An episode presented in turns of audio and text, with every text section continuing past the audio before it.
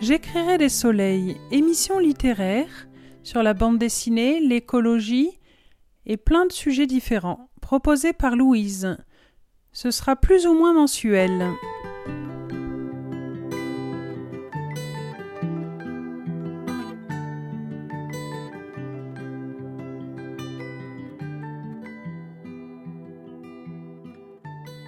Ce mois-ci, je vous propose des livres de l'édition La Plage ainsi que de Terre vivante. Donc rien ne se perd, tout se récupère, écrit par Anna Rose, édition La Plage. Manuel de phytothérapie éco-responsable, docteur Aline Mercant, édition Terre vivante. L'écoféminisme en question, écrit par Pascal Derme, illustré par Anna Maria Ricobono, édition La Plage. Pascal Bossan, Agir pour le climat en famille, édition Toujours la plage, et on finira avec À table, le livre de cuisine à l'usage des familles éco-responsables, écrit par Angélique Roussel, édition La plage.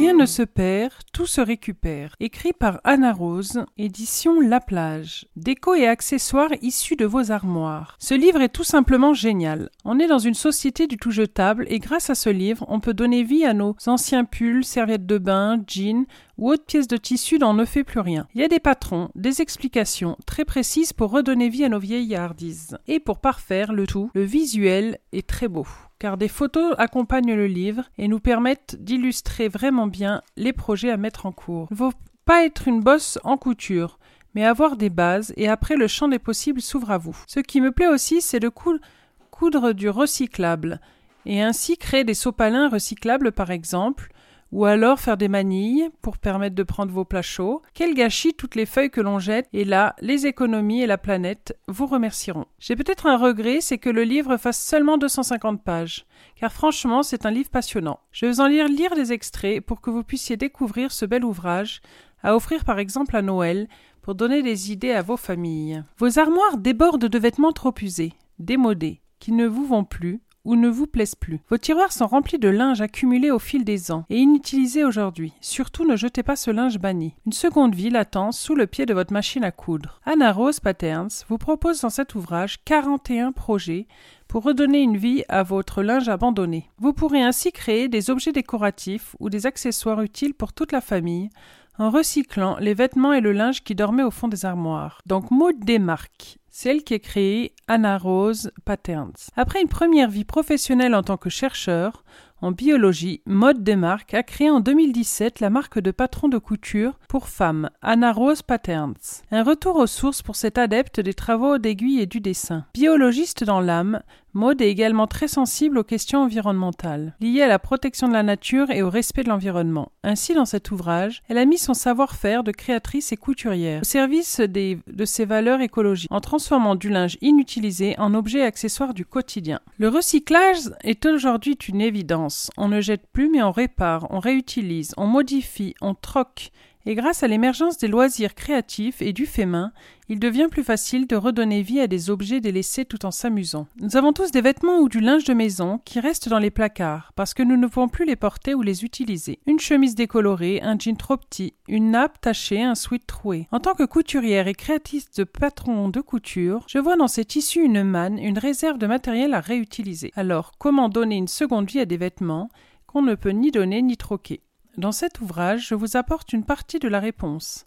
Ici, plus que du recyclage, je vous propose de l'upcycling dans ces 41 projets qui redonnent de la valeur à votre linge abandonné. Dans chaque projet, nous allons tirer avantage du type de tissu, de la forme du vêtement ou de ses particularités pour créer des objets utiles et décoratifs. Vous trouverez des projets de tout niveau avec un rapport minime en mercerie et du matériel recyclé en toute cohérence avec ce thème et son ouvrage. Avec le thème de cet ouvrage. Les finitions ont été pensées pour des objets qui résistent au temps et qui seront utiles durablement dans une démarche zéro déchet. J'espère que les créations de ce livre vous plairont, vous inspireront et que vous prendrez du plaisir à le réaliser chez vous et à les utiliser et les offrir. Donc ça c'était la préface qui illustre bien le contenu. Donc je vais vous lire une partie du sommaire aussi pour vous montrer tous les projets qui sont proposés. Donc on a le vide-poche à suspendre, l'organisateur familial, le lunch bag, l'étui à lunettes. Là le lunch bag et l'étui à lunettes par exemple c'est fait avec du jean. Un vieux jean que vous avez, euh, vous faites des sacs pas mal. Après il y a le sac à linge de voyage, le poche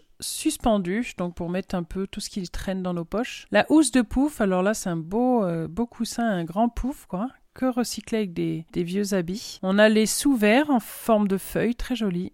Des, et des dessous de plat. On a le tas de bagues bicolore, la poche pour bouillotte, la manique, le nœud de papillon, la guirlande de fanion, le sac à doudou, doudou et étiquette, bonbons décoratifs, sac à pyjama, pochon à vrac, ronde serviette. Alors là, c'est joli. Ils ont mis euh, un petit animal dessus. C'est fait, on dirait, avec un vieux pyjama, ou je sais pas, c'est assez joli. La housse de coussin l'étui pour aiguille à tricoter, la charlotte couvre-plat. Ça, ça fait partie de mes préférés. C'est toujours dans l'idée de recycler et de pas mettre du papier. Euh, voilà, donc on met une charlotte couvre-plat sur nos plats, par exemple. La nappe en patchwork, très belle nappe avec toutes les chutes de tissu. Le cœur à suspendre, le cache-pot, les courges décoratives, les bandeaux cache-oreilles, le col tricoté. Donc le col tricoté, c'est marrant, en fait, c'est un vieux pull qu'ils ont recyclé. Ils ont fait un, un beau col à tricoter. C'est une très bonne idée parce que des fois, on a des beaux pulls qu'on veut pas quitter mais qui nous vont plus, qui sont passés, euh, ils ont eu trop chaud dans la machine donc ils sont rétrécis et euh, donc du coup on peut leur donner une seconde vie, euh, c'est une super idée. La trousse de toilette, le tapis de bain, la cape de bain pour bébé, la serviette suspendue, le bavoir pour bébé, l'essuie-tout et lingette lavable, c'est dans ce que je vous parlais dans l'introduction de ma présentation. Voilà, de faire un essuie-tout à base, là par exemple c'est des serviettes qu'ils ont recyclées, c'est vraiment super comme ça on n'utilise plus de sopalin. Le tapis de jeu, alors le tapis de jeu il a une particularité, c'est que c'est un tapis sac. Ça veut dire que quand vous le déployez, il fait tapis et vous pouvez le rentrer dans un sac qui va avec. Donc c'est une super idée pour un cadeau de naissance ou pour des enfants. Voilà. Le tablier réglable, le cabas, le protège carnet de santé, le marque-page souris, la boîte en tissu, la pochette. Voilà. Donc vous voyez qu'il y a plein d'idées, plein de bonnes idées. Donc on va passer du coup au contenu, le contenu euh, d'une des réalisations pour que vous compreniez un peu comment ça, comment il procède. Mais avant tout ça, je vais faire un petit peu d'introduction, les techniques à savoir euh, avant de commencer. Pour tous les projets, sauf mention contraire, vous aurez besoin d'une machine à coudre, des fils à coudre, une paire de ciseaux pour couper le tissu, une paire de ciseaux pour couper les fils, un fer à repasser et un découvit. Il sera parfois nécessaire de tracer sur le tissu. Pour cela, vous utilisez des stylos dont l'encre s'efface sous la chaleur du fer, ou des craies de couture. Règles équerres seront utiles pour dessiner certaines pièces sur papier ou tissu avant de les découper. Pour arrondir les angles droits, utilisez un verre sur le tissu. Il sera placé contre les bords de l'angle. Veillez à adapter les pieds de la machine ainsi que les aiguilles au type de tissu que vous travaillez. Donc ça c'est important pour pas abîmer votre tissu. Je vous invite à lire entièrement chaque tutoriel avant de commencer. Réduire les marges de couture. Couper les surplus de tissu au-delà de la couture en laissant seulement 2 à 3 mm de marge. Cranter les marges. Faire des courtes incisions au ciseau, soit pour permettre le placement du tissu, soit pour créer un repère. Cranter ou dégarnir les angles, ôter à l'aide de ciseaux les surplus de tissu au-delà de la couture de l'angle. Cela permet une fois la pièce retournée d'avoir un angle bien défini, sans tissu à l'intérieur, qui pourrait se déformer. Après, on a un point très important, c'est le point invisible que vous faites à la fin que vous avez fait toutes vos coutures à la machine. Donc là, il marque étape par étape comment faire ce point invisible, qui est vraiment important à savoir faire. il y en a beaucoup qui savent déjà le faire, mais c'est toujours bien de le rappeler. Voilà. Donc maintenant, on va rentrer dans la présentation donc d'une œuvre. Et après, je vous invite vraiment à vous procurer ce livre. Donc moi, j'ai choisi la manique parce que c'est très simple à faire et ça permet de transformer son sweat, par exemple, en une euh, manique pour pas se brûler quand on prend les plats et que du coup, euh, je trouve ça une super idée. La manique. Transformez ce sweat que vous ne portez plus en manique. Hyper pratique pour éviter les brûlures en cuisine. Un sweat avec une finition au bord côtelé. Un carré de 20 x 20 de molleton fin et dense. Une feuille de papier et des ciseaux pour tracer et découper les gabarits. Retrouvez le schéma des pièces à découper en page suivante. Donc là, il y a des petits schémas qui indiquent comment faire. Découper un carré de 22 x 22 dans le sweat. Découper un carré de 21 x 21 dans le sweat. Découper un carré de 20 x 20 dans le, dans le molleton. Donc ça, à mon avis, il faut l'acheter, à moins qu'on en ait déjà. Mais découper un carré de 22 x 22 sur une feuille de papier marquer sur le bas et le bas-côté un point à 16 cm de l'angle, puis tracer une ligne pour rejoindre les deux points et découper. Placez les deux morceaux le long du bord côte du morceau du sweat en l'étirant légèrement et découper les deux pièces. Superposer dans cet ordre et en centrant les pièces. Donc là, ils ont superposé euh, tous les morceaux de tissu qui sont 22 x 22 et 21 x 21 pour, euh, pour le molleton. Voilà. Et après, il y a toutes les étapes de couture et tout ça, accompagnées de, de belles photos qui montrent exactement qu'est-ce qu'il faut faire à quel moment. On peut même introduire sa main dedans, donc c'est des petits carrés où ils ont fait une ouverture pour introduire euh, la main dedans. Donc euh, franchement, ce livre, moi je le trouve super. Pour ceux qui aiment faire un peu de couture, moi je suis novice en la matière, mais franchement ça donne envie de faire plein de choses. Et après, il faut regarder autour de chez vous, vous avez peut-être euh, des cours de couture pour qu'il y ait des professionnels qui vous accompagnent. Nous, c'est le cas, on a une très bonne couturière qui nous accompagne et je la remercie beaucoup. Voilà, c'est Joël. À Rayanne. Donc voilà, je vous conseille vraiment ce livre. Rien ne se perd, tout se récupère. d'Anna Rose Patterns. Donc c'est pas l'écrivaine, mais c'est enfin la structure qu'elle a créée. L'écrivaine, c'est Maude Demarque. Mais si vous cherchez le livre pour euh, vous le procurer, faudra mettre Anna Rose. Et c'est édition La Plage. Son prix est de 24,95€. Donc euh, c'est vraiment accessible et il y a euh, presque 300 pages, 235. Voilà.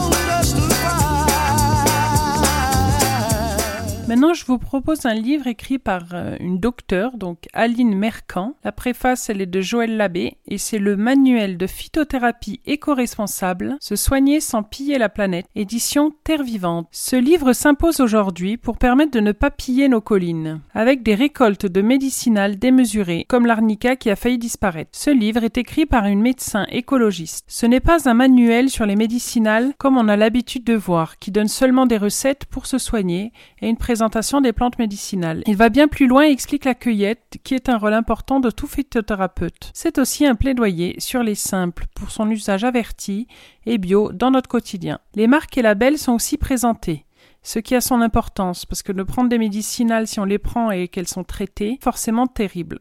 Donc je vais vous lire un volet sur euh, les labels qui existent et vous faire aussi une présentation d'une association simple qui s'appelle Simple, qui est euh, très importante en France et qui permet de recenser beaucoup de producteurs euh, locaux, voilà, qui travaillent très bien. Privilégie des filières courtes, traçables et éthiques.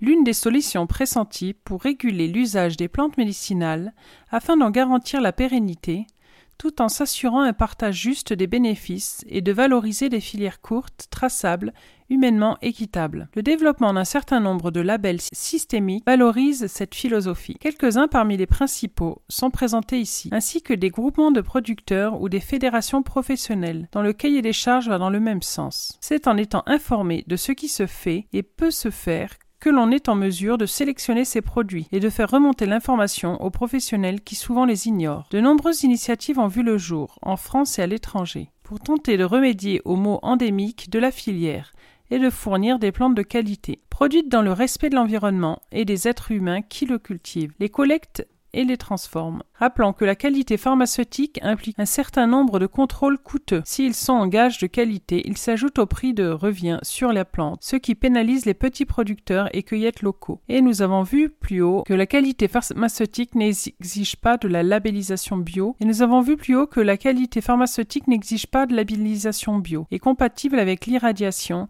des plantes et ne comporte aucune contrainte environnementale. Label bio et label équitable. En France, seulement 16% des surfaces consacrées aux plantes aromatiques et médicinales sont en bio. La Brigade nationale d'enquête vétérinaire et phytosanitaire révélerait un recours massif aux pesticides dans la filière conventionnelle, des plantes aromatiques et médicinales, usant même de produits prohibés. Le contrôle inopiné d'une dizaine d'exploitations aurait conduit à détruire plus de 1000 litres de phytosanitaires interdits. En France, il existe 750 paysans herboristes qui cultivent, cueillent puis transforment eux-mêmes les plantes qu'ils commercialisent en vente directe, dont 87% ont un label bio. Certains regards critiques sont portés sur les labels bio, qui ne préjugent pas toujours des conditions de travail et de la main-d'œuvre qui d'ailleurs d'une cueillette respectueuse de l'environnement ou encore d'un bilan carbone favorable, notamment pour les produits venant de pays lointains. L'IFAM, est une association internationale qui a pour mission de fédérer les mouvements d'agriculture biologique. Mais ces principes peuvent s'appliquer aux cueillettes sauvages. Il a été créé par Nature et Progrès et la Soil Association en 1972. Il est associé à certains labels nationaux. Le label national France AB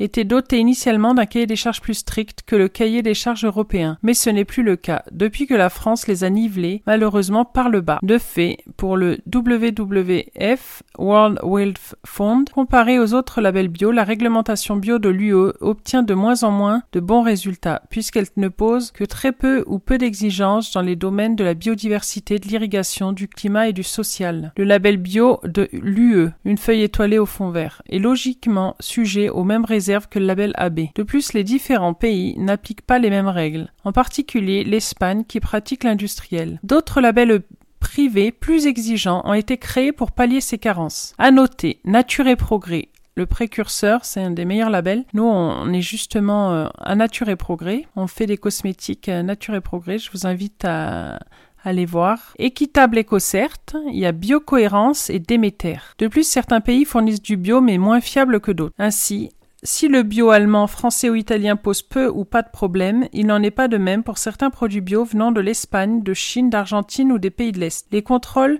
il semble moins opérant, avec une interprétation différente du cahier des charges. Maintenant, je vais vous parler du syndicat Les Simples. En lien avec la précédente, il s'agit du syndicat intermassif pour la production de l'économie des simples.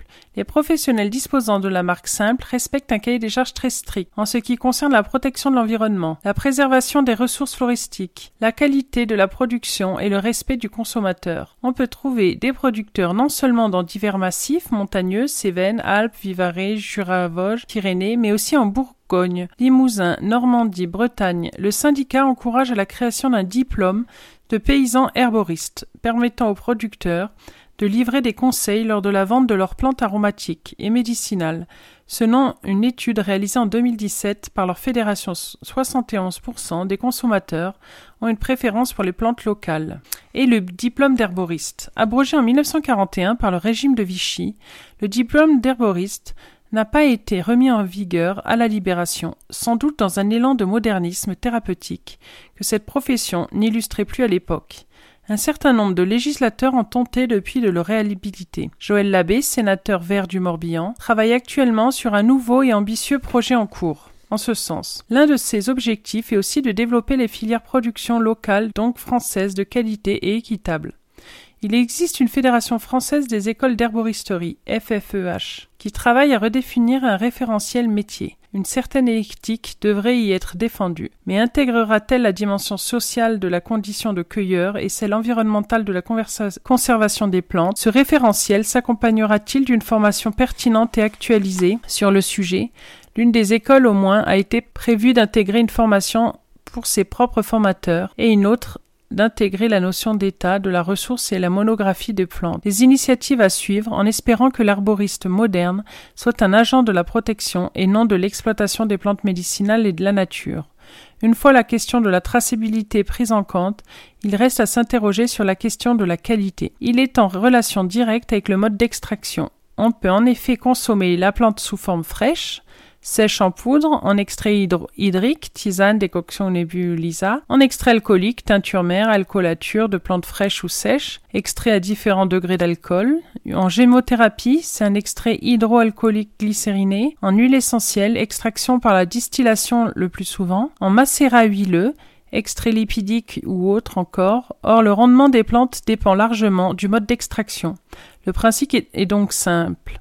À efficacité égale, autant utiliser le mode d'extraction le moins consommateur en ressources, qui sera souvent aussi le meilleur marché et en énergie. Donc voilà, je pense que c'était important d'avoir cet éclairage parce qu'aujourd'hui on n'a plus le diplôme d'herboriste reconnu et c'est vraiment dommage. Vivement que ça soit de nouveau reconnu parce que du coup il y en a beaucoup qui peuvent pas travailler dans ces conditions-là. Et euh, du coup euh, je me suis dit qu'on allait aussi faire un éclairage sur l'actualité, euh, donc aussi politiquement, justement, c'est sur le Covid-19 avec des propositions pour se soigner de manière naturelle. Donc, ce docteur euh, Aline Mercant fait des propositions. Là, c'est avec le réglisse, par exemple. On peut admirer son incroyable corpus de pratiques et de pharmacopée d'une extrême diversité. La médecine chinoise, MTC, mais sa diffusion mondiale est problématique pour commencer ses principes comme dans la plupart des médecines traditionnelles, recommandant d'utiliser des plantes sauvages réputées plus puissantes, mais aussi des plantes locales, ce qui est contradictoire avec le fait même de la répandre dans le monde entier. Cet ancestral bon sens est effectivement pulvérisé par le politique commercial agressif,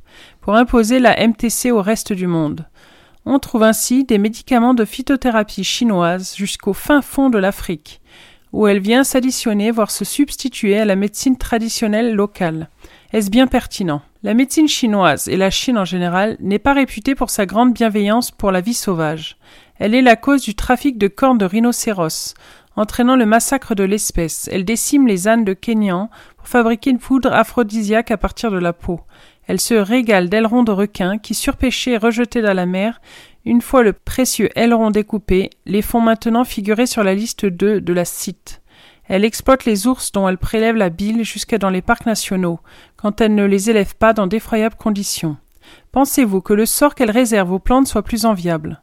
La Chine ne lutte que mollement contre le trafic d'espèces protégées, qu'elles soient végétales ou animales, malgré la pression internationale. Les, espèces de plantes sauvages représentent près de 70% de la pharmacopée, 30% du volume, qui est aussi minéral et animal. Et si la pharmacopée animale n'est pas déployée en Occident pour épargner notre sensibilité, elle reste d'un usage très populaire auprès des Chinois eux-mêmes. La Chine est l'un des plus grands importateurs de plantes, car pour son industrie, elle sollicite les pays environnants, tout particulièrement en Asie. Ainsi, la steppe mongole ou le haut plateau tibétain sont-ils rasiés pour fournir ce marché en constante expansion, au point de pousser la fritillaire à se camoufler des cueilleurs. Elle est également exploitatrice de plantes médicinales et aromatiques, en particulier vers la France, pour plus de 5 milliards de dollars, dont 1,8 milliard en ressources sauvages, avec des taux de croissance annuels à deux chiffres. Ainsi, le TL que nous achetons au supermarché est le plus souvent d'origine chinoise, car produite à bas coût. Donc voilà, faut quand même réfléchir quand on se soigne, peut-être utiliser plutôt des plantes locales que d'aller chercher euh, à l'autre bout du monde euh, des soins. Parce que je pense en naturopathie, on, en parle justement, qu'il y a quand même beaucoup de soins qui sont autour de chez nous dans chaque pays et qu'il faut le savoir les identifier pour se soigner. Donc, on va partir sur une maladie, le Covid-19, comme je vous disais, et le réglisse. Rapport trafic 2020. La médecine chinoise traditionnelle a analysé la composition chimique de 125 plantes potentiellement utiles en prévention de la Covid-19. Hélas, nombre d'entre elles figurent à l'annexe 2 de la CITE et donc théoriquement protégées. L'une d'elles particulièrement valorisée est le réglisse, Glycyrrhiza. Mais la MTC, donc médecine chinoise, ne précise pas toujours l'espèce utilisée. La glabra, est plutôt d'origine méditerranéenne et la G. uralensis se ramasse en Asie centrale. Or, cette dernière est déjà surexploitée et disparaît très rapidement, bien que le label Fairwild ait prouvé que, convenablement gérée, en prélevant sa racine d'une manière, d'une certaine manière, son exploitation n'était pas incompatible avec sa génération, régénération. L'augmentation de la demande mondiale en contexte de pandémie et l'appauvrissement des populations précarisées par la crise économique qui en découle se combinent pour compromettre à court et à moyen terme la survie de nombreuses plantes. Voilà, bon, il y a quand même la réglisse qui peut fonctionner, mais il faut être prudent de ne pas la surconsommer parce que du coup, c'est un problème. Donc il y a souvent un angle assez critique hein, de l'exploitation des plantes. C'est pour ça que je vous en ai fait lecture. Donc il faut être prudent de ne pas surconsommer euh, certaines plantes euh, parce que du coup elle ne peut plus être produite et elle ne peut pas se retrouver à l'état sauvage. Certaines sont sauvages, ne sont pas produites et elles disparaissent quoi. Voilà. Donc euh, là, vous avez vu un petit peu le contenu de ce livre, donc qui est assez politique, hein, faut le dire. Et, maintenant, on va finir avec une présentation de plantes médicinales. Et je vous invite à vous le procurer pour essayer de comprendre le fonctionnement de ces plantes et le rapport au monde avec les plantes médicinales, leur reconnaissance. Donc là maintenant, on va partir avec les plantes proposées dans les contextes de d'hyperrucémie. Donc qu'est-ce que l'hyperrucémie La goutte, les calculs urinaires. Les crises de gouttes sont dues à des dépôts de cristaux d'acide urique dans les articulations, qui déclenchent des crises douloureuses aiguës et à long terme un rhumatisme goutteux. Elles surviennent du fait d'un excès d'acide urique dans le sang dans un contexte de troubles métaboliques et peuvent s'accompagner de calculs urinaires. Les calculs urinaires sont de plusieurs types, soit d'acide urique, soit de nature calcique, oxalate, carbone ou phosphate, soit de nature phosphatique. La stratégie consiste à limiter leur formation et à favoriser une fonction rénale efficace. La première mesure à prendre, très simple, est de boire 2 litres d'eau par jour. Le plus souvent, les calculs sont liés à des maladies métaboliques, traduisant des excès alimentaires. Il est donc recommandé de perdre quelques kilogrammes, de limiter les, calories, de ne pas manger plus de 150 grammes de viande ou de poisson par jour et d'avoir une activité physique régulière. Les lithiases calciques sont les plus fréquents et résultent de la précipitation des sels de calcium dans les urines, trop acides et trop concentrés, d'où l'intérêt de les alcaniser. Diminuer les apports en calcium se discute, sauf si vous en mangez manifestement trop, car ce sont plutôt les conditions de précipitation qui sont en cause, plus qu'un excès de calcium dans l'organisme. D'ailleurs, il y a souvent une carence de vitamine D, sous-jacente qu'il suffit, après dosage, de corriger. Diminuer surtout les apports en oxalate en diminuant épinards, betteraves, asperges, oseilles, rhubarbe, figues et fruits à coque, thé, café, chocolat.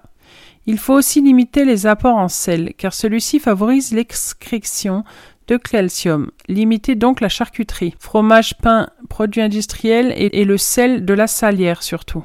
En cas d'hyperucémie, la première mesure est alimentaire. Il faut diminuer l'apport de purine, soit la viande, le gibier, les abats, le poisson, les fruits de mer. Diminuer les apports en alcool, en particulier bière, digestif et apéritif. Manger beaucoup de légumes, surtout des verts, modérément des légumineuses, remplaceront cependant volontiers la viande et des fruits à coque. Le fait de végétaliser en augmentant les apports en antioxydants et surtout en vitamine C semble avoir un effet protecteur. Mais attention, la vitamine C en grande quantité sous forme de compléments acidifie les urines et donc déconseillé. De même, la végétalisation alcanise des patients très souvent en acidose métabolique latente. Soyez également attentif aux apports en acides gras oméga 3. Préférez consommer des œufs, ceux qui sont riches en oméga 3, plutôt que du poisson, source d'acide urique. Limitez les sucres rapides et les plats industriels. Enfin, vous pourrez alcaniser vos urines avec les eaux minérales bicarbonates. Les lithiases phosphatiques, plus rares, sont les seules à se former en pH urinaire alcalin. Il n'est donc pas nécessaire d'alcaniser les urines dans ce cas. Par contre,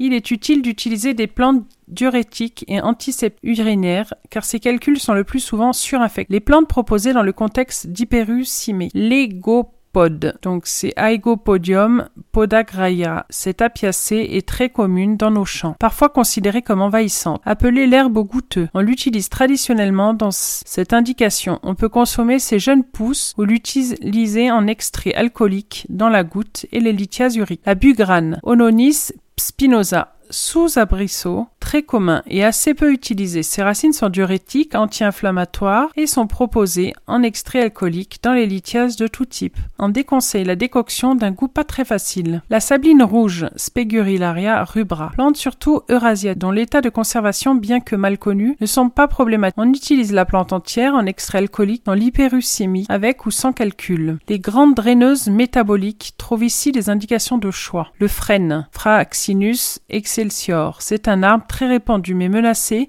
par une épidémie fongique de, de calarose qui se diffuse dans toute l'Europe, dont l'est de la France. Bon, les notes sont encore un peu épargnées de Fresne, mais l'espèce est de ce fait considérée comme proche du danger. On utilise ici les feuilles en tisane qui ont la réputation d'aider à éliminer les acides organiques et sont diurétiques. La collecte des feuilles semble peu impacter la préservation. Le bouleau verruqueux, le bouleau blanc, arbre très commun des, en Eurasie, on utilise leurs feuilles en tisane ou en extrait alcoolique. Leurs bourgeons macérat glycériné et leurs sève au printemps. Tous sont hypo-urécimiantes et diurétiques ainsi que anti-inflammatoires. Donc, vous pouvez faire une cure de jus de bouleau.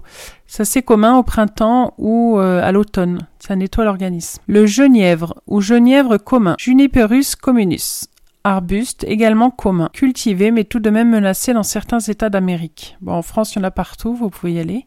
On consomme surtout ces baies dans l'alimentation, en sirop ou en extrait alcoolique. Ces jeunes pousses sont utilisées en macérat glycériné ou ces rameaux pour la distillation. Il inhibe la formation de lithiase et antiseptique urinaire et diurétique. Cet effet est démontré pour les baies, mais pas pour l'huile essentielle qui de plus est néphrotoxique en cas d'utilisation prolongée. Et après, bien sûr, il y a l'ortie, Urtica diotica, plante très répandue et polyvalente. On l'utilise ici la feuille en tisane dans l'alimentation comme antigoutteuse, diurétique, éliminant l'acide urique. Voilà, donc là c'était juste pour euh, un volet, donc euh, l'acide urique en excès. Donc après vous avez plein de choses, vous avez même la présentation par exemple de la gémothérapie, des huiles essentielles, les émollients. Voilà, il est très détaillé, on a un tableau à la fin de synthèse qui nous permet de nous soigner, rapidement. Par exemple, on sait que la myrtille, elle est bonne pour l'alimentation on peut la manger, donc en alimentation. On peut la faire en tisane, en teinture mère. Pas d'utilisation prolongée de la feuille, mais possible avec le fruit. Et interaction médicamenteuse, prudence avec les antidiabétiques et les antiagrégants. Voilà, c'est intéressant qu'il marque les interactions médicamenteuses, parce qu'il y en a qui utilisent des médicaments comme des anticoagulants ou d'autres. Et du coup, il peut y avoir certaines plantes, euh, par exemple, contre les anticoagulants, on a la partenelle. Donc il faut éviter, voilà.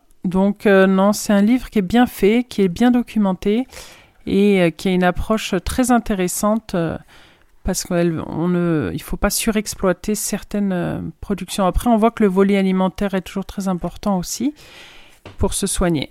Voilà, donc je vous conseille vraiment de lire ce livre si ça vous intéresse, la phytothérapie. Mais en tout cas, c'est passionnant. C'est le manuel de phytothérapie éco-responsable, se soigner sans piller la planète de Dr Aline Mercant, le préface de Joël Labbé, édition Terre Vivante.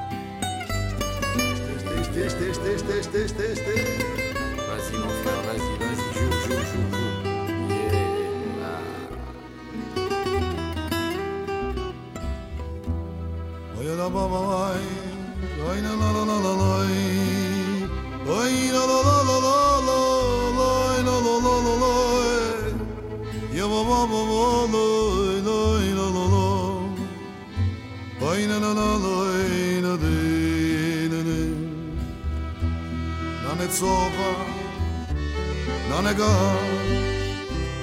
e chi ne la mangi io da. Si rivigiava palorom e chi ne la mangi io rom.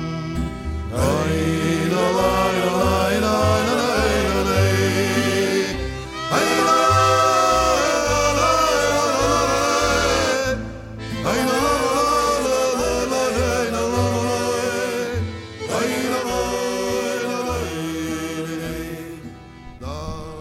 Maintenant, on va partir sur l'écoféminisme en question, un nouveau regard sur le monde, écrit par Pascal Derme et très bien illustré par Anna Maria Ricobono. L'une est illustratrice et nous régale de ses beaux dessins dont vous voyez la couverture, une belle femme noire dans les montagnes couverte de plantes et d'animaux, et avec des tatouages d'animaux, de plantes sur le corps. Le soleil et la lune apparaissent en fond de couverture, des couleurs sont douces et inspirantes. Pour moi, ce livre, par son contenu dont je remercie Pascal Derme, l'auteur, m'a profondément touché. Ce sont des présentations de femmes dans le monde et leur lutte, un hommage à la femme qui combat, qui se laisse pas faire et essaye de travailler sur le patriarcat qui est infligé dans le monde. Ce livre permet de faire évoluer les mentalités et propose une vision du monde plus juste où l'équité doit s'imposer. Le volet écologique est intrinsèquement lié à notre planète et souvent lié à la naissance d'un enfant et les femmes qui le portent pendant neuf mois. sont souvent très sensibles à cette cause. C'est pour ça le livre L'écoféminisme. C'est un mouvement que des femmes ont créé et dont, et dont on peut appartenir ou se sentir concerné, en tant que mère, femme ou paysanne. Ce livre est un petit bijou que je vous invite à découvrir, car sa sagesse et son intelligence sont riches d'enseignements. Je vais vous lire des extraits de ce beau livre. Qu'avons-nous en commun de plus précieux à préserver si ce n'est la vie et l'habilité de cette planète? La pensée écoféministe dénonce la double oppression faite aux femmes et à la nature en pointant une origine commune, le patriarcat capitaliste. Inédit sur le plan de l'analyse, en tant que nouveau récit du monde, l'écoféminisme l'est aussi sur la forme par ses manifestations dansées, joyeuses et profondément pacifiques. Pourquoi l'écoféminisme rencontre-t-il un tel écho aujourd'hui? Quelles sont ses luttes emblématiques, ses valeurs, ses rôles modèles, ses modes d'action, ses lieux cultes? À travers cet ouvrage, magnifiquement illustré par Anna Maria Riccobono, Pascal Derme présente les fondamentaux de l'écoféminisme, ou plutôt des écoféminismes, car il semble que nous soyons nombreux et nombreuses à être écoféministes sans le savoir. Et c'est tant mieux, car l'écoféminisme n'est pas seulement un autre récit possible de notre capacité à habiter la Terre, c'est la plus belle façon de se réinventer un destin commun sur notre Terre, maison et monde. Qui est l'auteur? Pascal Derme, après des études de sciences politiques, elle est devenue journaliste et auteure-réalisatrice une vocation précoce, et a rejoint la fondation Nicolas Hulot en 96. Désireuse de repartir sur le terrain, elle s'est engagée à explorer les sujets de nature et d'écologie aux côtés de Good Planet, de Yann Arthus Bertrand, de France 3 ou de l'ex-5e Gaïa et a collaboré à des magazines dans l'édition. Pascal a publié une dizaine de livres dont Sœur en écologie en 2017, édition La Mer Salée, et Natura, Pourquoi la nature nous soigne et nous rend plus heureux. Attachée aux expériences et à l'innovation, elle a suivi plusieurs sessions d'éco-psychologie et s'est formée comme guide de bain de forêt certifiée, Shinrin Yo. Elle commence à enseigner l'écoféminisme et donne régulièrement des conférences sur le sujet. L'auteur, illustratrice, Anna Maria Ricobono. Depuis son diplôme en illustration à l'école d'Emile Cole en 2018, elle alterne projets de commande et projets personnels. Depuis son atelier lyonnais, elle se laisse guider par sa curiosité et profite de ses projets pour apprendre des nouvelles choses. Qu'est-ce que l'écoféminisme?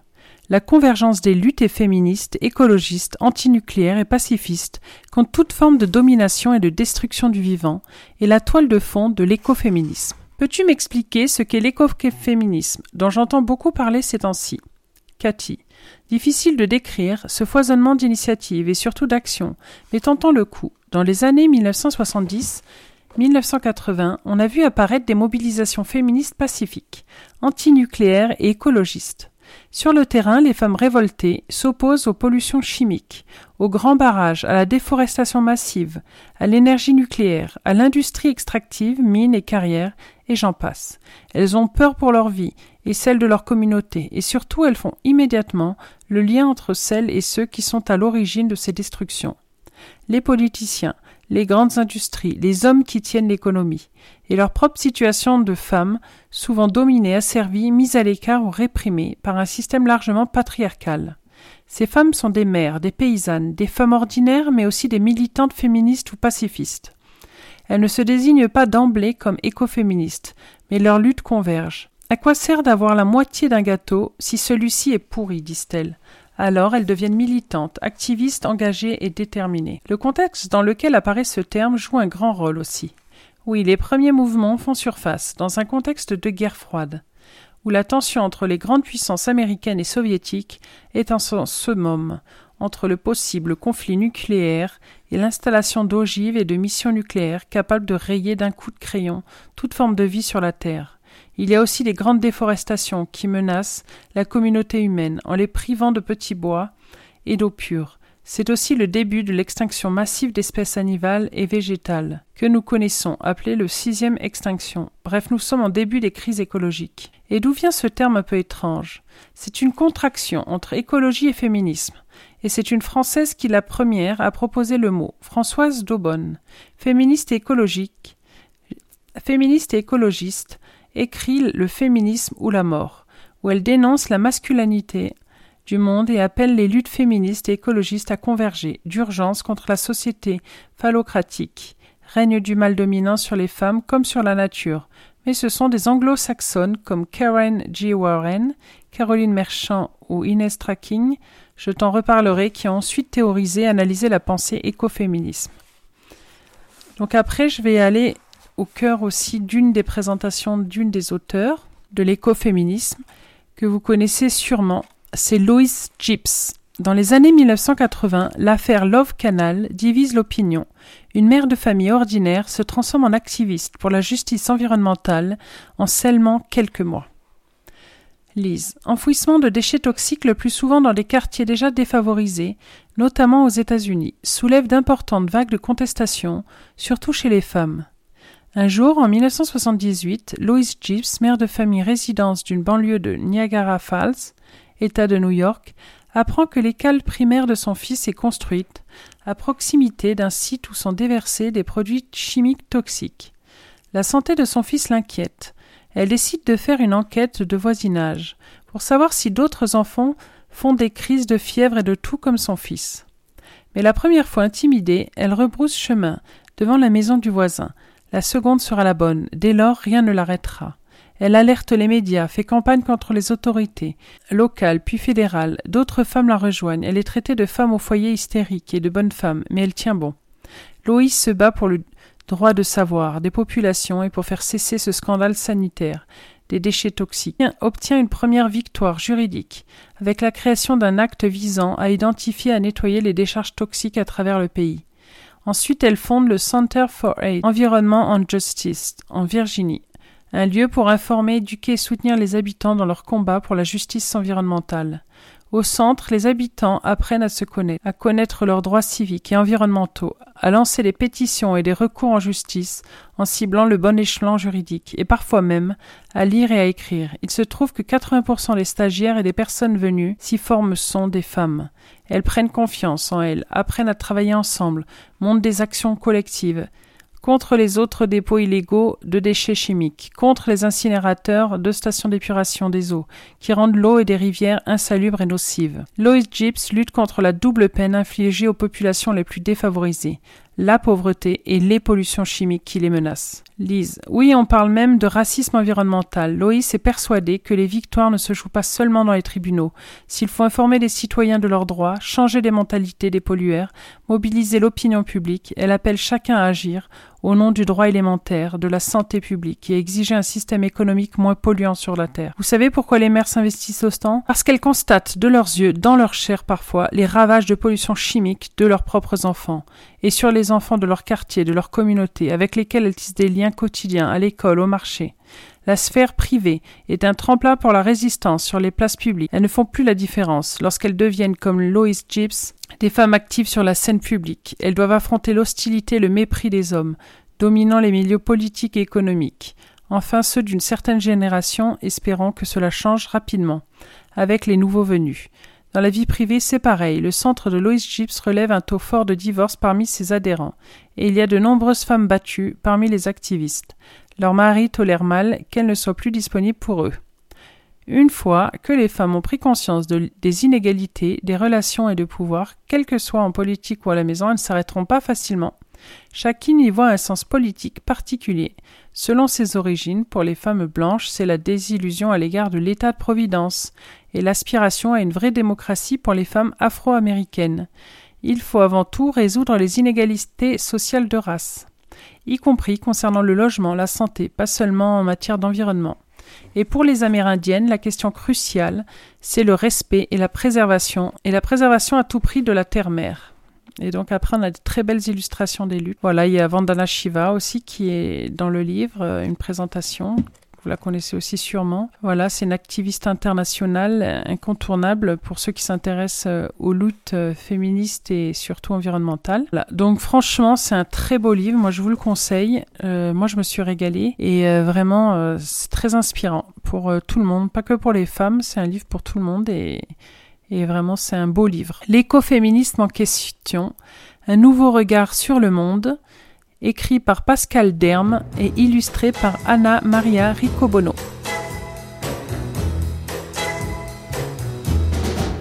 When your baby leaves you all alone and nobody calls you on the phone. Or don't you feel like a crying?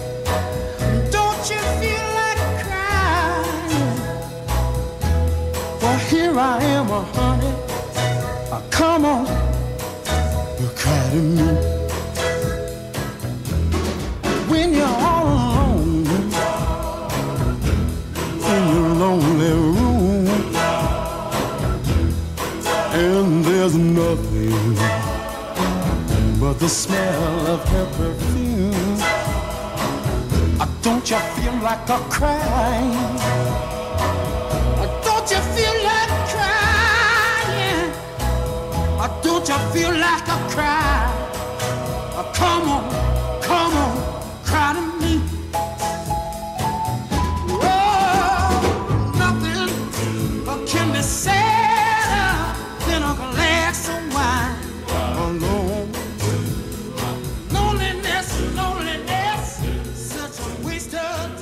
Agir pour le climat en famille de Pascal Bossan. L'été 2021 aura été le de tous les records. Le mercure a atteint 23,4 degrés dans le nord du Groenland fin juillet. Au Japon, de fortes pluies ont entraîné des glissements de terrain qui ont emporté des quartiers entiers dans le centre du pays. La Grèce a lutté contre plus de 500 incendies à travers tout le pays qui ont ravagé en 9 jours plus de 50 000 hectares. L'Europe vient de battre son record de chaleur, 48,8 degrés, à Syracuse en Sicile. L'ancien été de 48 degrés à Athènes est daté de 1977. Enfin, selon la première partie du sixième rapport du GIEC, dévoilé le lundi 9 août, l'objectif de maintenir la surface de la Terre à 1,5 degré de réchauffement d'ici la fin du siècle semble hors de portée. Agir pour le climat est donc plus que jamais une nécessité absolue pour l'avenir de nos enfants. L'action a valeur d'exemple et l'éducation passe par le modèle de vie et de choix que nous voulons transmettre. L'autrice partage la nécessité du changement, témoigne des possibilités multiples et souligne les priorités. Relocalisation, éco-conception et durabilité. Ce livre est conçu comme une boîte à outils destinée aux familles qui ont envie d'agir pour le climat. Il ne se contente pas au sujet climatique et déborde délibérément sur le sujet environnemental. Agir pour le climat en famille aborde des questions individuelles possibles, comme un parcours dans la maison, que peut-on faire dans sa cuisine, dans sa salle de bain, dans son bureau, dans la chambre de bébé ou encore dans sa cave? Que peut-on faire à l'extérieur de sa maison, lors de ses déplacements ou de ses loisirs? Ce livre adopte un point de vue résolument enthousiaste en mettant en valeur des aventures entrepreneuriales.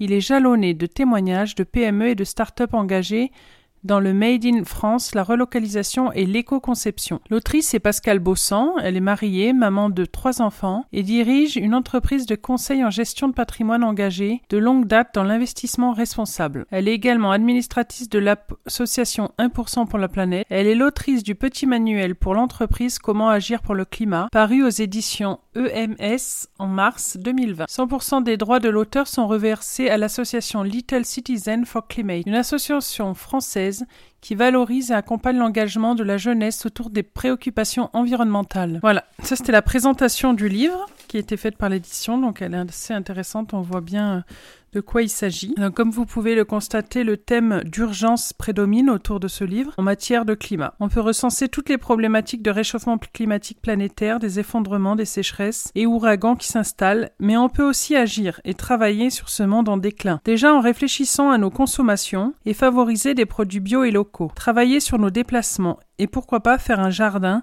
si on a du terrain ou trouver une commune qui en pro- propose à des citadins. Recycler, penser, se respecter et son environnement sera peut-être la devise de ce livre, dont je vous propose des passages qui sont fort intéressants. Les fondamentaux dans la maison. Déjà, une construction écologique, ce serait très intéressant pour se sentir bien chez soi. Mais si on n'y a pas accès, on peut quand même mettre des choses en place. Donc s'intéresser aux innovations pour l'habitat. Le secteur du bâtiment pollue autant que le secteur des transports et la construction des logements est en train de connaître une véritable révolution. En effet, une nouvelle réglementation européenne, la RE 20 2020 imposera à compter du 1er janvier 2022 de prendre en compte non seulement la consommation énergétique du bâtiment, mais aussi l'ensemble de ses missions carbone, incluant dans la production des matériaux de construction, leur transport et leur fin de vie. Chercher l'avenir dans le passé, quand le chauffage n'existait pas. Une initiative étonnante et prometteuse. La construction de bâtiments bas carbone, sans aucun système de chauffage ni climatisation. Cette expérience a vu le jour en 2013 en Autriche, sous la dénomination d'immeuble 2226 ce nom provenant de la température constante dans l'immeuble, entre 22 et 26 degrés. Le concept propose. Le concept repose sur la recherche de l'inertie thermique du bâtiment. Double mur de briques porteuses épaisses, briques à joints décalés pour casser les ponts thermiques, enduit à la chaud, courant d'air naturel, technologie utilisée avec parcimonie. Parle d'architecture bioclimatique ou encore d'architecture low-tech. En France, le promoteur immobilier Nexity a annoncé début 2021 qu'il allait dupliquer ce type de construction. D'autres exemples de révolution en cours. Construction de bâtiments à énergie positive. Bâtiments qui produit plus d'énergie qu'il en consomme. Végétalisation des toitures et des murs. Rafraîchissement des bâtiments en été et meilleure isolation en hiver. Remplacement du béton par du bois. Un mètre cube de béton remplacé par un mètre cube de bois permet d'économiser près d'une tonne de CO2. Utilisation d'isolants biosourcés d'origine végétale chute de coton, de chanvre, de lin, installation de puits canadiens, rafraîchissant de l'air via le sous-sol. Intérieur de l'habitat connaît aussi les innovations majeures, comme en témoigne par exemple la technologie Le Pavé, constituée exclusivement de déchets en plastique récupérés et transformés. Les plaques de pavé constituent un matériau malléable et durable. Des architectes, des cuisinistes ou des designers peuvent désormais utiliser cette technologie pour leur réalisation notamment pour les plans de travail dans les cuisines et le mobilier. Isoler au mieux son logement. Depuis 2018, le Conseil supérieur du notariat publie chaque année une étude statistique immobilière relative à la valeur verte d'un logement. Bien isolé, l'appartement ou une maison sera plus recherché à l'achat. Ainsi, en 2019, les appartements les mieux notés sur le plan énergétique, note de A à G, établis par le diagnostic de performance énergétique, se sont vendus entre 6 à 9% plus cher que la classe D, correspond à la moyenne. À noter, un carnet d'information du logement entrera en vigueur en 2022 et retracera l'historique de la performance énergétique d'un logement. Le dispositif MaPrime Rénove rencontre d'ailleurs un grand succès particulièrement important, 800 000 dossiers prévus en 2021 contre 500 000 budgétisés. MaPrime Rénove est accessible à tous les propriétaires ou les copropriétés depuis le 1er octobre 2020. Il s'agit d'une aide pour la rénovation énergétique de la résidence principale. Il est calculé en fonction des revenus du foyer et du gain écologique généré par les travaux. Un simulateur est accessible en ligne pour comprendre et anticiper cette aide possible.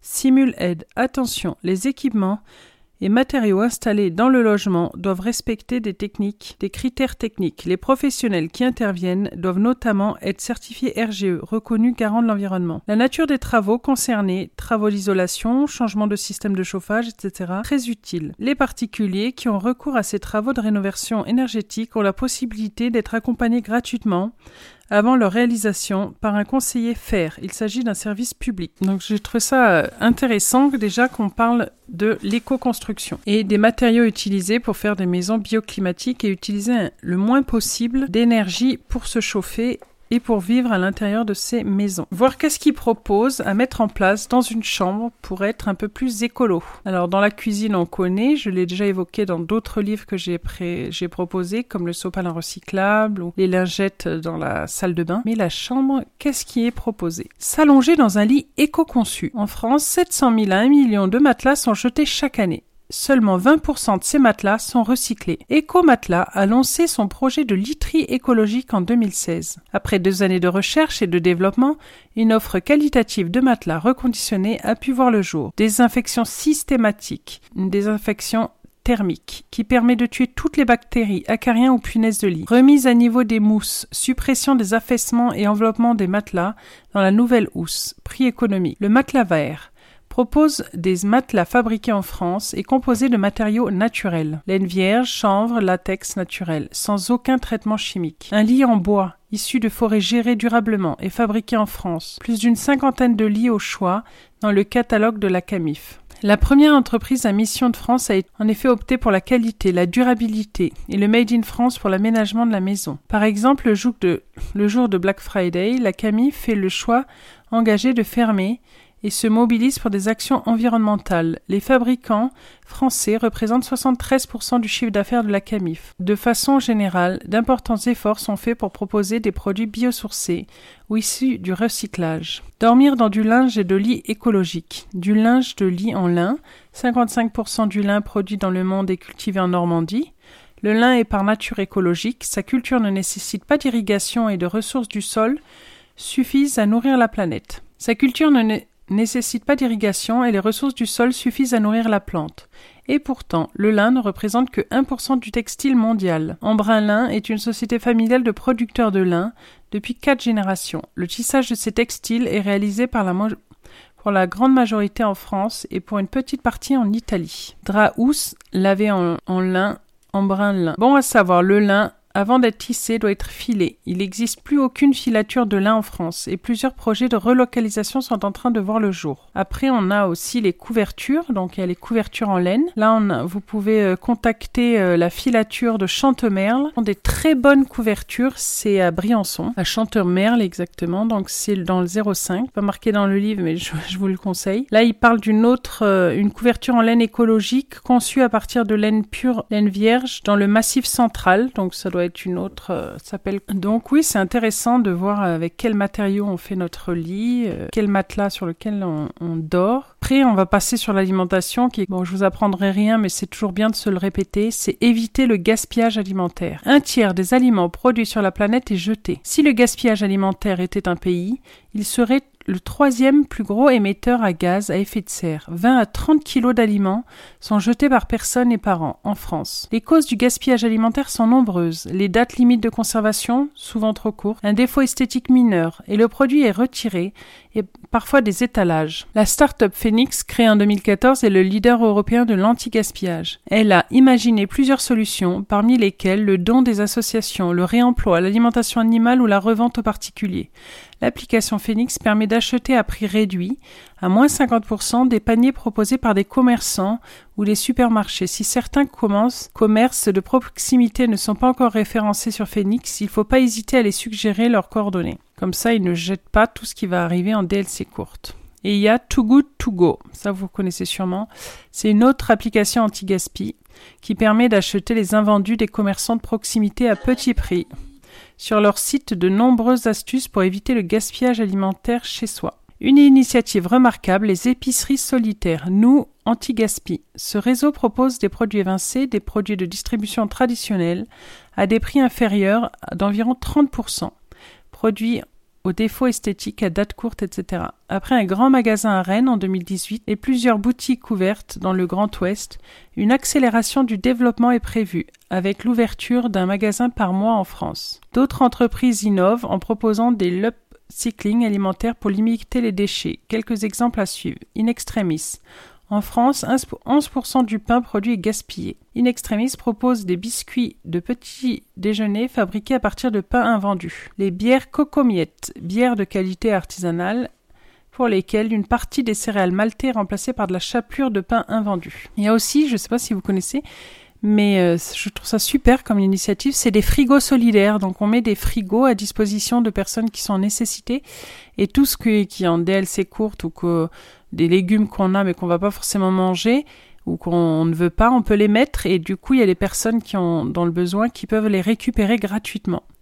Voilà, bon, il y a plein d'initiatives au niveau du recyclage qui est intéressant. Il y a aussi euh, le recyclage dans le vestimentaire, plutôt que d'acheter toujours du neuf, euh, il y a les friperies, maintenant il y a des ressourceries et euh, gratuites où des gens peuvent déposer des habits qu'ils ne veulent plus pour que c'est une seconde vie et d'autres qui en ont besoin et à qui s'appeler euh, qui les récupèrent. Voilà, il y a plein d'initiatives comme ça solidaires et, de recyclage. Voilà. Après, on va partir après la chambre et la cuisine, enfin l'alimentation et le gaspillage, dans la buanderie, la buanderie, euh, là où vous allez laver votre linge, il y a peut-être des solutions. Attendre le premier lave-linge entièrement réparable. La start-up Keep It France imagine de l'électroménager qui ne se jettera plus. De l'électroménager durable, fabriqué localement et entièrement réparable. Pour en savoir plus, lire plus loin interview de la directrice générale de Keep It France dans le paragraphe concernant la bouilloire. Lave-linge Fraval, mise sur le marché programmé en 2022, environ 1000 euros. Bon, c'est pas donné, mais Si ça se recycle complètement, je sais pas. Ça se répare indéfiniment. Limiter ou optimiser l'utilisation du sèche-linge. Ça c'est logique. Un sèche-linge est particulièrement énergivore, car il consomme en moyenne deux fois plus d'énergie qu'un lave-linge. Il représente environ 15% de la consommation électrique annuelle des ménages. De plus, le sèche-linge peut parfois déformer les tissus et amoindrir leur qualité textile.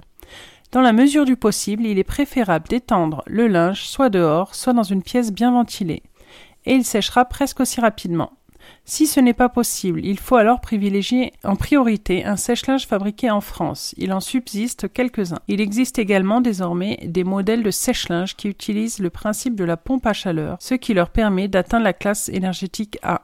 donc ça, il faut bien regarder les étiquettes, même pour les frigos, pour tout prendre A, A+, A++, voilà. Et les balles de lavage aussi, qui sont intéressants pour laver, d'un diamètre équivalent à celle d'une balle de tennis, elles soulèvent et séparent le linge pour mieux laisser passer l'air chaud entre les vêtements. Elles réduisent de 30% le temps de séchage. De plus, les vêtements en sortent sensiblement moins froissés. Enfin, cela adoucit les fibres du linge et permet de ne plus utiliser d'adoucissant. Après, vous pouvez aussi faire votre lessive vous-même, faire sa lessive soi-même. Solution la plus économique et la plus écologique. Elle ne nécessite que du savon de Marseille. Utilisez de préférence du savon de Marseille à base d'huile d'olive plutôt que de l'huile de palme et du bicarbonate de soude. Seconde solution, optez pour une lessive naturelle. Dans ce cas, il faut s'interdire d'utiliser des lessives proposées dans les grandes surfaces et opter pour des marques récentes, réellement engagées sur le plan écologique. On prendre des lessives écolo.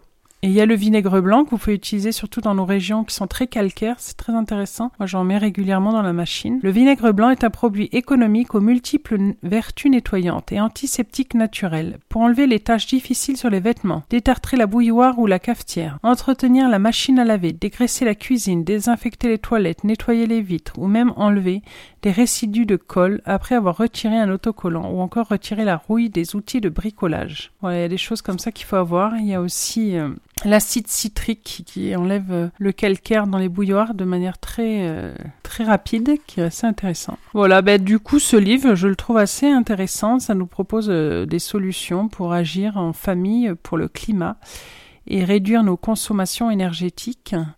Voilà, c'était Agir pour le climat en famille, écrit par Pascal Bossan.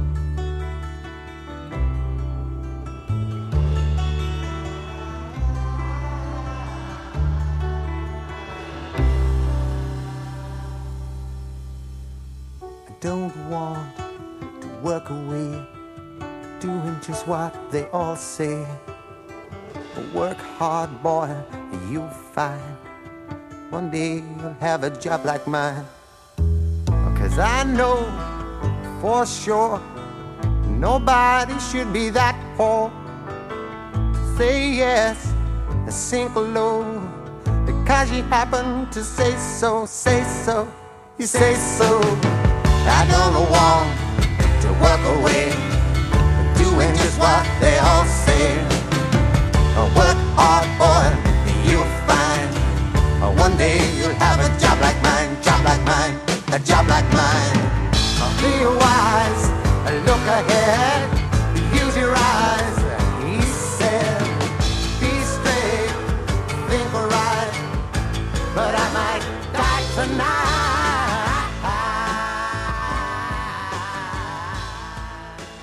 Maintenant, on va partir en cuisine avec Angélique Roussel à table, le livre de cuisine à l'usage des familles éco-responsables. Tout d'abord, je souhaite parler de l'édition La Plage, une édition qui travaille sur le recyclable avec du papier sans chlore issu de forêts gérées durablement avec des encres végétales. Le contenu est souvent autour de l'écologie, du durable et les livres sont souvent très beaux. Couverture souple, couleur, couleur vive et joyeuse pour sa cuisine et pour plein d'autres choses. C'est une très belle édition que je vous conseille. Livres sont fort intéressants. Ce livre de recettes met à l'honneur le végétal, le frugal et différentes saveurs grâce aux épices qui l'accompagnent. Manger bio et de saison et régale nos papilles. Et en même temps, on pense un petit peu à la planète qui souffre aujourd'hui de nos excès. Les recettes sont simples à effectuer et donnent à rafraîchir nos idées en matière de légumes qui sont à l'honneur dans ce livre de cuisine. Je vous je vais vous lire quelques recettes pour vous mettre l'eau à la bouche et vous invite à lire ce livre éco-responsable. Les recettes sont parfumées et donnent de belles idées en cuisine.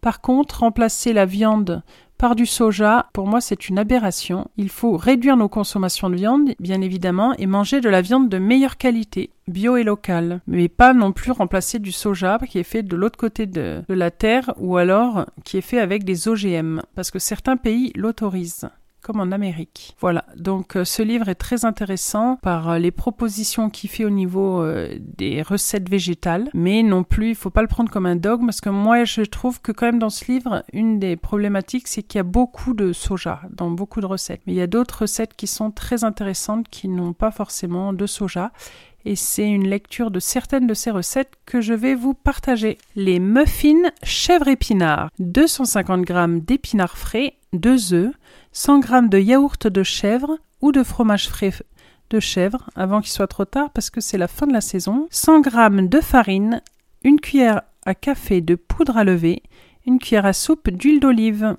C'est pour deux personnes. La préparation, c'est 15 minutes. Là, ils mettent toute l'année. Non, mais du chèvre, il n'y en a pas toute l'année. Il y a trois mois où il n'y a pas de lait à peu près. Donc, euh, vous pouvez compter de novembre à février. les, fromages reviennent en février. Voilà. Cuire les épinards dans une poêle pendant quelques minutes, le temps de les faire tomber, puis mixer à l'aide d'un mixeur à pied. Ajoutez le reste des ingrédients et mélangez. Versez la préparation dans des moules à muffins et enfournez 25 à 30 minutes à 180 degrés. En tout cas, la photo, elle donne trop envie, ça a l'air trop bon et ça nous permet de manger les épinards, surtout les enfants qui tirent toujours une bouille. Quand on leur dit qu'on va manger les épinards, eh ben voilà, c'est une proposition pour leur faire manger les épinards. On peut aussi remplacer les épinards par de la purée de courge, des petits pois, de la purée de patates douces, des carottes râpées, et remplacer le chèvre, quand c'est plus la saison, par du comté, du gorgonzola, de la forme d'ambert, de l'emmental ou tout simplement un yaourt nature. Ouais, ça a l'air bien bon. Après, on va partir avec quelque chose de plus exotique qui a l'air vraiment très bon. C'est le parmentier de lentilles. Alors, 800 g de pommes de terre, une demi-cuillère à muscade en poudre, deux échalotes, une gousse d'ail, huile d'olive, lentilles cuites, concentré de tomate, quelques brins de persil, trois cuillères à soupe de chapelure, une cuillère à café de levure maltée ou 100 g de fromage râpé, sel, poivre. Pour 4 personnes, toute l'année, préparation 15 minutes, cuisson 45 minutes. Ça c'est bien si vous avez des personnes qui sont allergiques au gluten. Et même s'il y en a qui sont allergiques euh, au laitage, vous pouvez aussi changer, mettre de la levure maltée plutôt que du fromage râpé. Éplucher les pommes de terre, les couper en morceaux et les cuire dans une eau salée pendant 20 minutes à partir de l'ébullition. Égoutter le tout, écraser à l'aide d'une presse purée jusqu'à obtenir une purée lisse et onctueuse. Ajoutez la muscade pour rectifier l'assaisonnement. Réserver. Éplucher, émincer les échalotes et l'ail, les faire revenir dans une poêle avec un filet d'huile d'olive. Pendant 3 à 4 minutes, ajoutez les lentilles, le concentré de tomate et le persil haché. Laissez cuire à feu doux pendant 5 minutes. Préchauffez le four à 200 degrés. Thermostat 6-7. Versez les lentilles dans le fond d'un gratin, d'un plat gratin, puis étalez la purée sur le dessus. Parsemez le parmentier de levure maltée ou de fromage râpé et enfournez pour 20 minutes servir bien chaud. Ben voilà, je trouve ça intéressant de changer aussi le parmentier classique est à base de viande et là il nous propose avec des lentilles, ça nous permet de manger plus de légumineuses. Voilà, il y a plein de recettes comme ça. Bon ça c'est pour le printemps, mais il y a le pilaf primavera c'est à base d'asperges. On a aussi des porridge de tchoukal et d'œufs mollets, des risottos de coquillettes aux épinards ou, des risottos de champignons, voilà, des polenta, des quiches. On a beaucoup de, de propositions qui sont faites. Ça a l'air tout très fameux. On va partir maintenant avec un taboulé. Le taboulé pas classique, mais avec du chou-fleur et des radis. Et c'est de saison puisqu'on arrive en hiver et qu'on a plus de choux. Et bon, là, ils disent printemps-été, mais il me semble que l'hiver, euh, il y a encore des choux, mais là, c'est le chou-fleur. À voir. Alors, un petit chou-fleur, 10 radis, une douzaine de tomates cerises, une petite botte de coriandre, le jus d'un citron, 4 cuillères à soupe d'huile d'olive, sel, poivre. Lavez et détaillez le chou-fleur en fleurettes. Placez les fleurettes dans le bol d'un blender et mixez jusqu'à obtenir une petite semoule très fine. Versez la semoule dans un saladier, puis ajoutez les radis coupés en rondelles, les tomates cerises coupées en deux ou en quatre, suivant leur taille, et le coriandre haché. Qu'est-ce que c'est bon le coriandre? Arroser de jus de citron et d'huile d'olive salée et poivrée, puis placer au frais, si possible, une heure avant de servir. Et voilà, ça nous évite de manger de la semoule. Maintenant, c'est avec du chou-fleur. Voilà, en fait, c'est un livre qui fait plein de propositions euh, très alléchantes. La salade de poire, épinards et noix. J'aurais pu aussi vous faire lecture de cette euh, recette. Elle donne vraiment tous envie, donc je ne vais pas vous lire toutes les recettes. Mais je vais vous inviter plutôt à lire ce livre si vous aimez la bonne cuisine. À table, le livre de cuisine à l'usage des familles éco-responsables d'Angélique Roussel.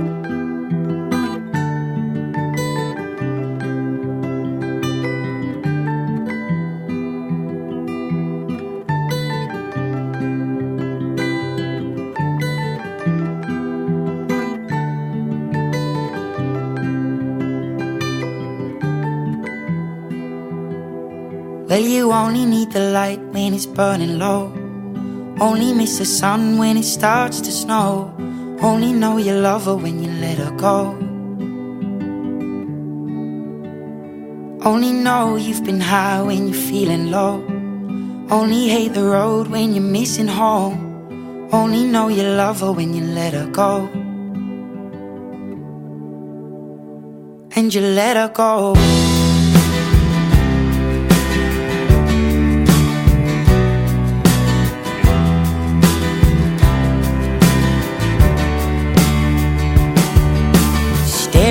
The bottom of your glass, hoping one day you'll make a dream last. But dreams come slow and they go so fast. You see it when you close your eyes. Maybe one day you'll understand why everything you touch surely dies. But you only need the light when it's burning low. Only miss the sun when it starts to snow. Only know you love her when you let her go. Only know you've been high when you're feeling low. Only hate the road when you're missing home. Only know you love her when you let her go. Staring at the ceiling in the dark. Same old empty feeling in your heart. Cause love comes slow and it goes so fast.